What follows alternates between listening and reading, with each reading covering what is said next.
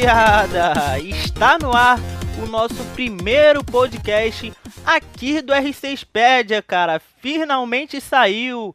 Palmas, palmas, palmas e palmas, cara. Então, vamos aqui a nossa apresentação Primeiramente, eu me chamo Ian Victor, tenho 22 anos e sou jornalista esportivo e atuo na área de esportes eletrônicos há pouco mais de um ano, cara. Então eu sou novato mesmo, é mais ou menos esse período assim, mais ou menos, mais ou menos. Então é isso, rapaziada. Vamos ao que realmente interessa, né? Que é a nossa bendita programação. É o nosso primeiro podcast aqui, ele precisa ser especial, né, cara? É algo é inédito, então nada mais justo do que a gente tratá-lo com muito carinho. Então, Hoje a gente vai falar sobre o que? A gente vai falar sobre a ascensão dos jogos eletrônicos aqui no Brasil, que vem se desenvolvendo ano após ano. É, cara, é um mercado muito promissor.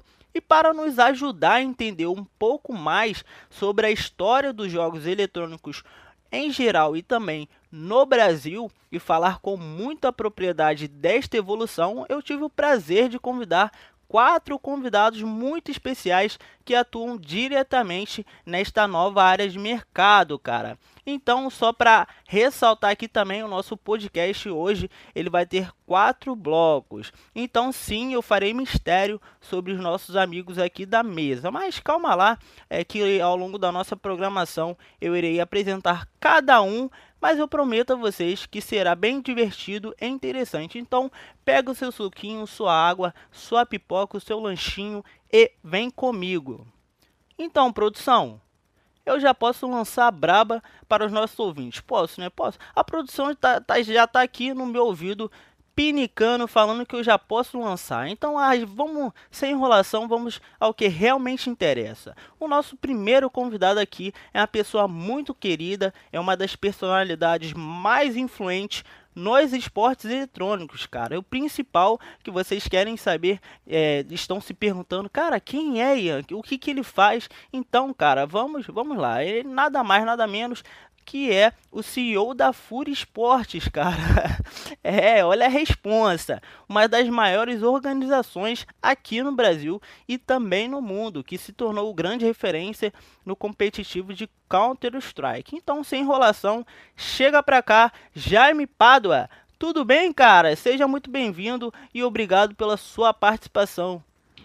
Fala, Ian, tudo bem? Muito prazer, parabéns pelo podcast. Estou muito feliz de estar aqui compartilhando conhecimento com vocês e com os ouvintes do podcast. É isso aí, Jaime.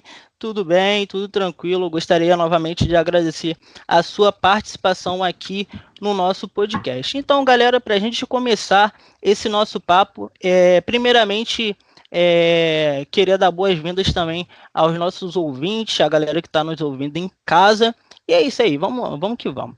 É, o nosso papo aqui ele vai se iniciar, não deixando de lado um pouco esse contexto histórico, a gente vai falar um pouco mais sobre a atualidade primeiro, depois a gente volta nesse contexto histórico é, da história, na verdade, dos jogos eletrônicos em geral. Então, é, o, o Brasil hoje ele é o terceiro mercado, o maior mercado no ranking mundial, digamos assim, de esporte eletrônico, ele só perde para, para os Estados Unidos e também para a China, que são duas grandes potências ali, é, não somente a nível, é, digamos que econômico, mas também nessa área de jogos. O Brasil, cara, é, tem se tornado uma grande potência mesmo. Então, ele junto, cara, soma diz, é, em mercado consumidor, no caso, de público consumidor, o Brasil já somou 17 milhões de espectadores, cara. Isso, é, como é que isso é desenvolvido? São as pessoas que assistem,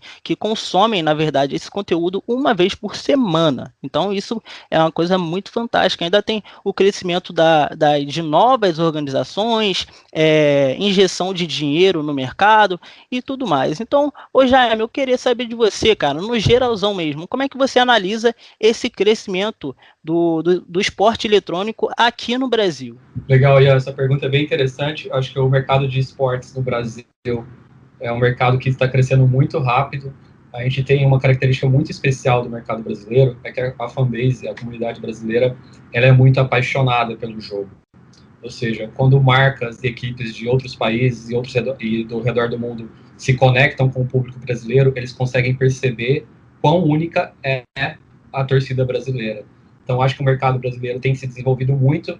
Igual você comentou, hoje é o terceiro maior mercado de esportes do mundo, tá? E a gente vê que o mercado brasileiro está cada vez mais se profissionalizando.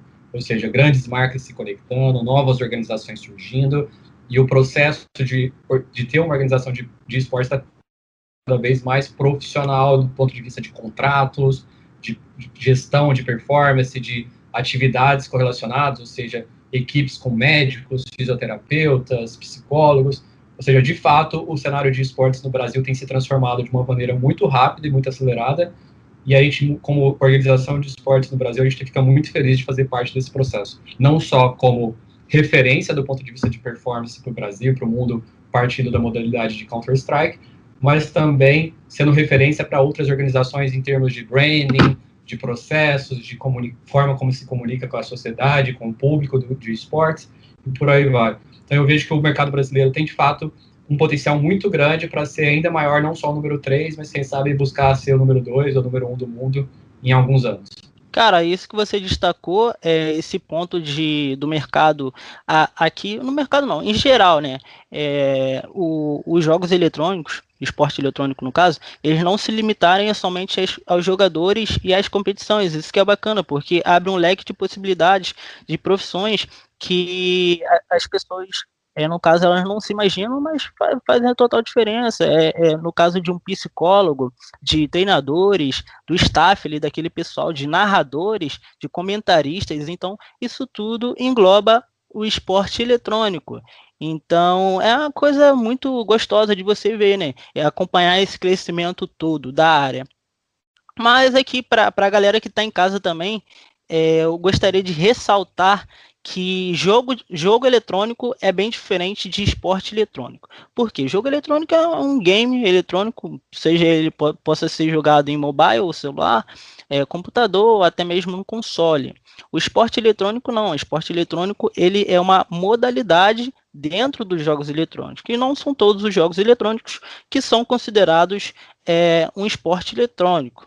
Então aqui no Brasil nós temos Aqui no Brasil não, de uma forma geral, novamente. Nós temos é, League of Legends, que é o LoL, é, tem o, propriamente o CS, como eu comentei, Rainbow Six, o Fortnite, e agora também chegando o Free Fire, cara. Então, é muito, muito bacana ver, ver tudo isso, é, de uma forma geral, é, crescendo, né? Exatamente. E é legal também fazer mais uma informação sobre a indústria, né? Porque muita gente associa é, compara a indústria de games com a indústria de cinema, ou seja, a indústria de games ela já é maior do que a indústria de cinema, isso é um fato muito importante para a galera entender o tamanho do mercado. E é maior do esportes... que a é maior do que a indústria de, de cinema e de música. Quando eu pesquisando, é as duas juntas. Então, para você ver a dimensão.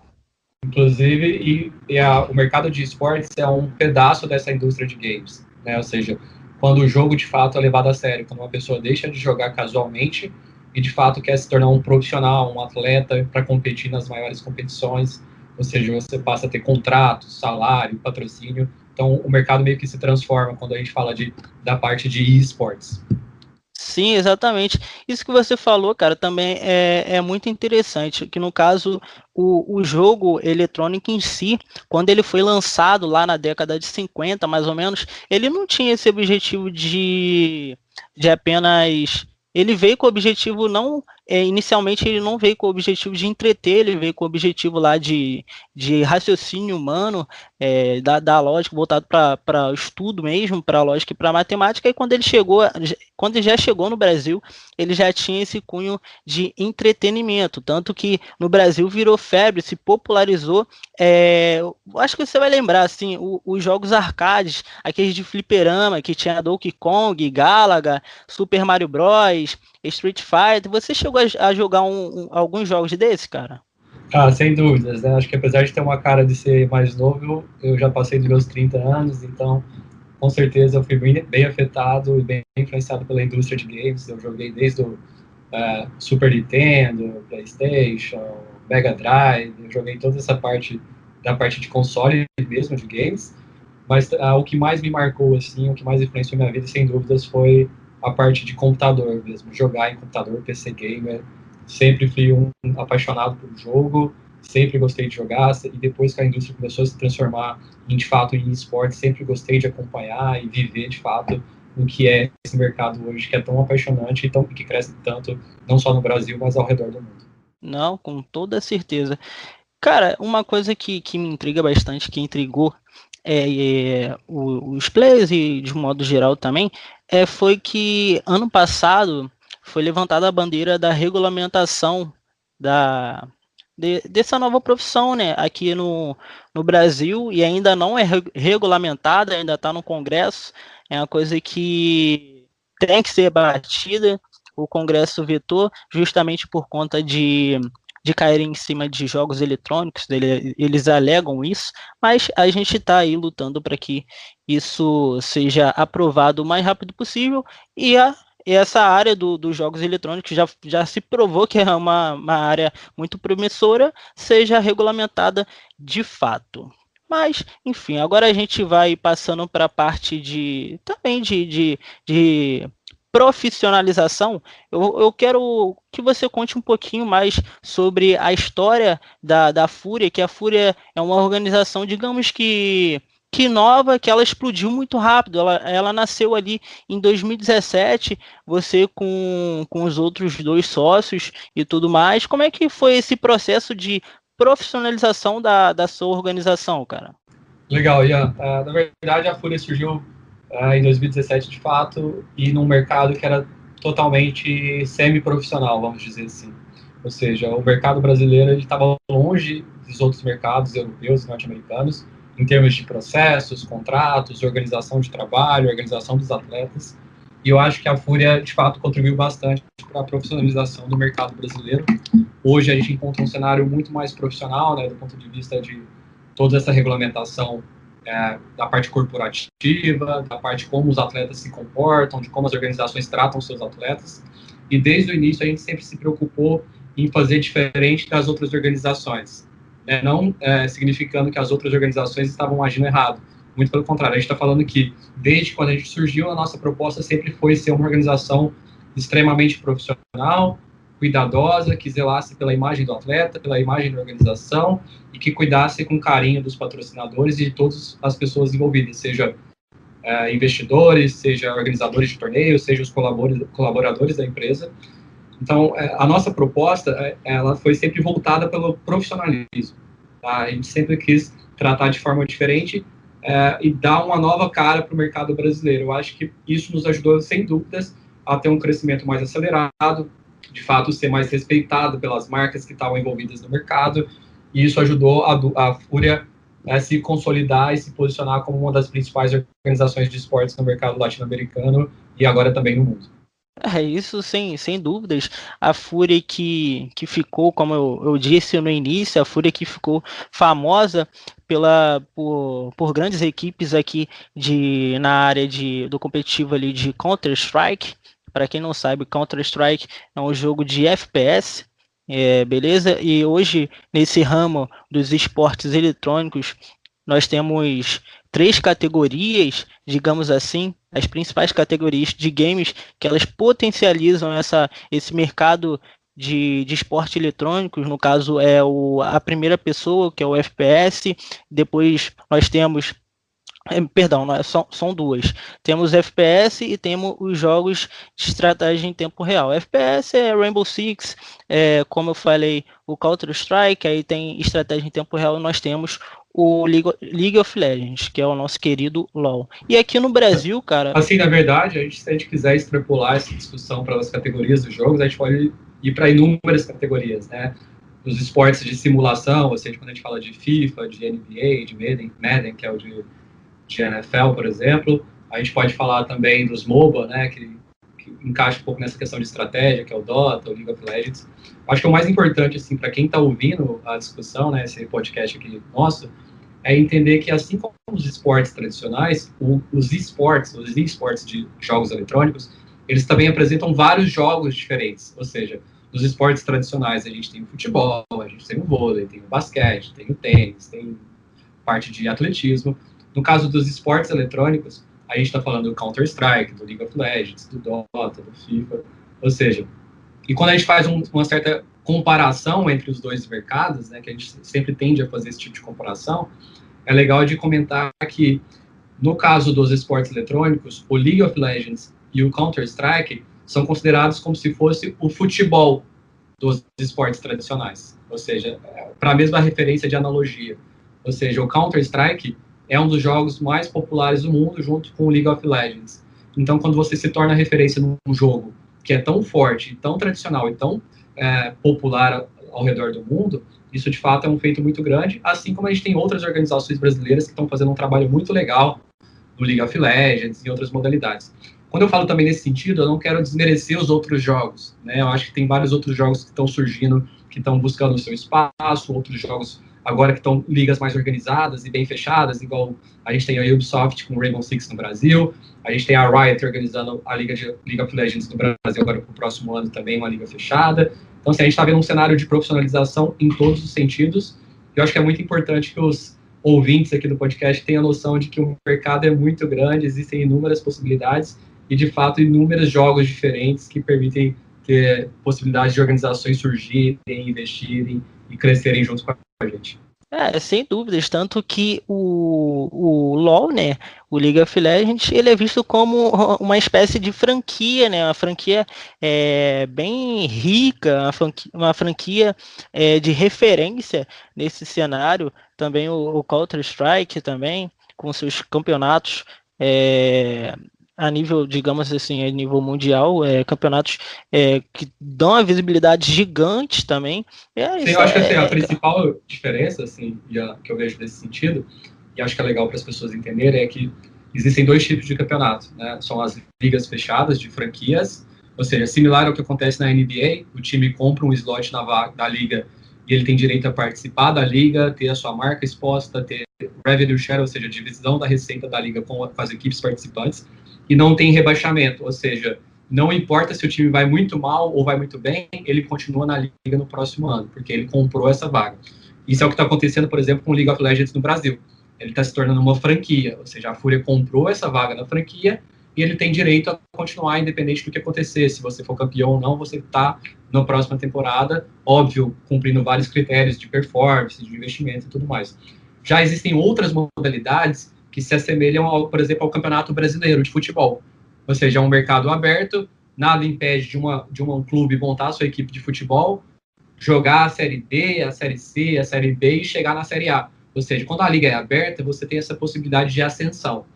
No caso do Counter-Strike, a gente apresenta um mercado de ascensão, ou seja, foi possível a Fúria sair do Brasil, ganhar títulos do Brasil, ir para os Estados Unidos, jogar a Série C, a Série B, a Série A e se destacar e começar a participar dos grandes campeonatos. A gente brinca que é como se fosse o Corinthians ou uma equipe brasileira ser campeã brasileira e de repente começar a jogar os campeonatos internacionais e participar da Champions League.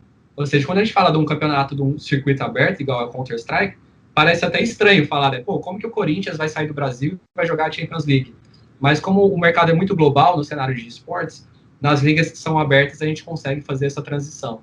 Né? Então, acho que essa diferenciação entre as ligas fechadas de franquias, por exemplo, da Ubisoft, da, da Riot, para League of Legends, e também da diferença com as ligas abertas, no caso da Valve para o Dota, para o Counter-Strike.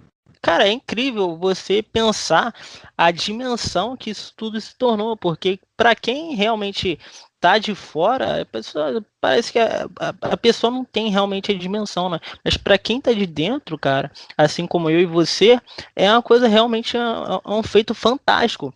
E o que, que a gente que eu vou comentar aqui é uma coisa que, que aconteceu é, ano passado e que foi que foi histórico, quando a, a Fúria, né, ela fechou com a, com a Nike, com uma, uma, uma empresa pô, de totalmente renomada aí de fornecedora de material esportivo aí do, do, do esporte em geral, pô, cara, isso é, é uma coisa surreal, né? Eu, que, eu gostaria que você contasse um pouquinho pra gente é, como é que você vê é, a ação dessas grandes marcas no cenário brasileiro de, de esporte. Teve, além da Fúria, fechando com a Nike, também nós tivemos a Coca-Cola, uma empresa muito grande fechando com, com a Pen Game. Então isso tudo é sensacional, né, cara? Exatamente. Eu acho que o, o mercado de marcas, assim, de patrocinadores, tem percebido que o esportes é o futuro. Ou seja, se ela quer se plugar com esse público mais jovem, que não é do esporte tradicional, ou seja, essa galera que não acompanha futebol, mas acompanha Counter-Strike, acompanha Free Fire, acompanha League of Legends, eles precisam, de fato, se plugar com o esportes. Então, a gente fica muito feliz, assim, de fato, de poder se colocar como a primeira organização de esportes do mundo a ser diretamente patrocinada pela Nike. E eu acho que é um reconhecimento muito grande ter uma marca igual a Nike apoiando o cenário de esportes, apoiando a Fúria, apoiando o mercado brasileiro. E algo que foi muito, é, é, como se diz, promissor, assim, do ponto de vista de ser referência para outros mercados. Né? Eu acho que é muito legal. A própria Pen Game com a Coca-Cola também foi um exemplo muito legal. E a gente tem vários outros exemplos de marcas tradicionais deixando de investir ou reduzindo o budget de esportes tradicionais e começando a se plugar com esportes eletrônicos. Né? Então, acho que é um processo de mainstreaming que a gente chama, ou seja, é, vai chegar na sua casa, por exemplo, você vai chegar na segunda noite, em vez de passar é, a novela ou passar o futebol na quarta-feira, você vai ver um jogo de Counter-Strike, um jogo de Free Fire, um jogo de League of Legends. Então, acho que esse processo natural de mainstreaming está acontecendo e vai ser cada vez mais natural o esportes estar presente na vida das pessoas. Eu acho que isso é muito fantástico. E partindo desse princípio, é, também é muito natural que as grandes marcas é, estejam plugadas com essas organizações de esportes, com esses torneios. E eu acho que vai ser um, uma grande mudança de paradigma para a sociedade como um todo. Não, sem dúvidas. Isso que você falou é, é muito importante de, de mainstreaming, porque, cara, hoje aqui no, no Brasil e também lá fora, é, já temos transmissão na televisão de campeonatos como, como o CS e o CBLOL, que é o, que é o campeonato brasileiro de, de League of Legends. O próprio Rainbow Six também, ele passa na televisão, é, digamos assim, as finais presenciais. Mas vira e mexe, quando você vai lá na televisão e você, você pode observar que, que o esporte eletrônico já ganhou um espaço gigante dentro da, da televisão, seja no, no rádio, na internet é maior porque hoje é, o, esse pessoal desse, desse universo gamer é, utiliza mais as redes sociais e tudo mais, mas você vê que, que isso tudo se expandiu para outras é, mídias, é muito bacana, né? De você ver e realmente que você vê e notar que a coisa está dando certo. Exatamente. Eu acho que é esse processo de fato de mainstreaming, né? De você cada vez estar tá mais exposto a esportes. A gente já vê essa, esse plug da ESPN, da Sport TV na TV fechada no Brasil. Ou seja, às vezes é natural você assistir um jogo de, da Fúria na Sport TV, às vezes a ESPN ou um outro canal transmite League of Legends. Eu acho que cada vez mais a gente vai estar exposto a isso na internet, mas também nos, nas, nos meios tradicionais de mídia, né, televisão e tudo mais. Sim, essa questão de, de redes sociais versus, digamos que, audiência é uma coisa bem interessante de se pensar, né? Porque as pessoas pensam que, que esse esporte eletrônico é, é mais como forma de lazer, mas não, tem toda tem todo um contexto por trás disso, é uma coisa muito muito interessante de você se pensar. Quando você, você, você vê isso, quando você se para para analisar que como é, é de, de, forma online, você tem como atingir um número de pessoas, é, digamos que 10 vezes maior. Tanto que o número do Brasil aqui é, é, é, assustador, né? Por semana, 17 milhões de espectadores por semana é um número muito expressivo. E quando você pega aí finais de campeonato, pô, só é muito mais que isso. O, o, o público chega até dobrar, cara. Então, isso tudo é, é, é muito interessante você vê que realmente é, de fato está dando certo. E Jaime, como é que você, dando uma visão mais futurista, como é que você analisa a perspectiva do mercado de esportes para, aqui no Brasil para o futuro? Você, como você disse, é uma hora muito promissora, mas como é que você analisa, se vamos supor, daqui a 10 anos, como é que vai estar mais ou menos? Legal, e é seguinte, é, quando a, gente, a Fúria veio, só para criar um contexto, né, quando a Fúria veio para os Estados Unidos, era inevitável para uma organização de esporte que queria se crescer internacionalmente está fora do Brasil, porque o Brasil ele não dava condições de uma organização é, crescer e brigar de igual para igual contra as organizações da Europa, dos Estados Unidos, da Ásia e tudo mais. O que aconteceu agora é que a gente está tendo um cenário brasileiro cada vez mais propício para investimento. Isso acontece não só pela forte fanbase que a gente tem, que é uma fanbase muito apaixonada e muito engajada com os jogos, mas também com o apoio das novas publishers, né? Ou seja, a gente vê a Ubisoft investindo bastante no Rainbow Six no Brasil, a gente vê a Riot agora fechando a liga e fazendo uma liga fechada de franquias com participações de equipes brasileiras, ou seja, um circuito que vai ser muito mais profissional e que vai permitir desenvolver mais talentos e desenvolvimento do cenário local. E além disso, a gente também pega a própria Garena com o Free Fire, que está fazendo um trabalho incrível de comunidade, de trazendo um mercado que não estava tão atendido em termos de esportes, e agora esse mercado consumidor muito grande de nova fanbase, de torcendo, ou seja, cada pessoa que tem um celular tem a condição de estar tá exposta a esportes, e isso é incrível, ou seja, eu vejo o mercado brasileiro cada vez mais se tornando mais profissional, com o surgimento de mais organizações de esportes, com mais marcas se plugando, e eu vejo um crescimento exponencial para os próximos anos, ou seja, eu fico muito feliz como, de ser uma organização brasileira, de participar desse crescimento e ver como o cenário brasileiro de, de esportes tem se desenvolvido, não só por conta das publishers, por conta da fanbase, mas também até pelos próprios investimentos das outras organizações de esportes. Eu acho que o, o futuro é muito promissor para o mercado brasileiro. É, se você parar para analisar, cara, tipo, essa área do, do esporte eletrônico em si, é, ela, digamos que é, é antiga, mas ao mesmo tempo nova. Ela é antiga porque ela veio se consolidando de fato há pouco tempo, então ela se torna nova, meio que forma um paradoxo. Se você parar para analisar, aqui no Brasil nós temos a própria Fúria, nós temos a Black Dragons, nós temos a T1, nós temos a NTZ, nós temos a PEN, nós temos a Pro Game, a Vivo KD, a Red Kennedy, então aqui tem a, a Kabum também, então olha o, o, quanto de organizações que eu citei aí, e cara, vira e mexe não, é todo segundo é criada uma organização, lógico que nem sempre é ela nem sempre não. Digamos que a organização, é, esse ramo, ele se divide em dois, dois aspectos. Profissional é sempre profissional. Lógico que se você não criar uma organização hoje, ela não vai ser é, uma organização, é, digamos que igual a Fúria ou outra igual às outras dessas que eu citei. Mas, pô, é, tem a perspectiva de, de crescimento, é igual a Lodge a, a Logic recentemente pegou a, a vaga lá no, no, no, CBLOL da franquia e tá crescendo. Estourou aí no Free Fire e só tem a crescer, cara. Realmente, eu acho que a Loud é um, um, grande exemplo assim, de organização de esportes que está crescendo muito no Brasil e eu acho que eles fazem um trabalho muito legal do ponto de vista de conteúdo, de criação de vídeos no YouTube e tudo mais. E eles já têm um histórico de resultado no Free Fire que também chama atenção. A gente, a gente, como organização de esportes de outras áreas, né, de Counter-Strike, de outros jogos, a gente fica muito feliz de ver a Loud investindo e também entrando em outras modalidades. Para a gente, acho que o mercado tende a crescer quando cada vez mais organizações entram, existe quando existe mais investimento e quando existe mais público acompanhando.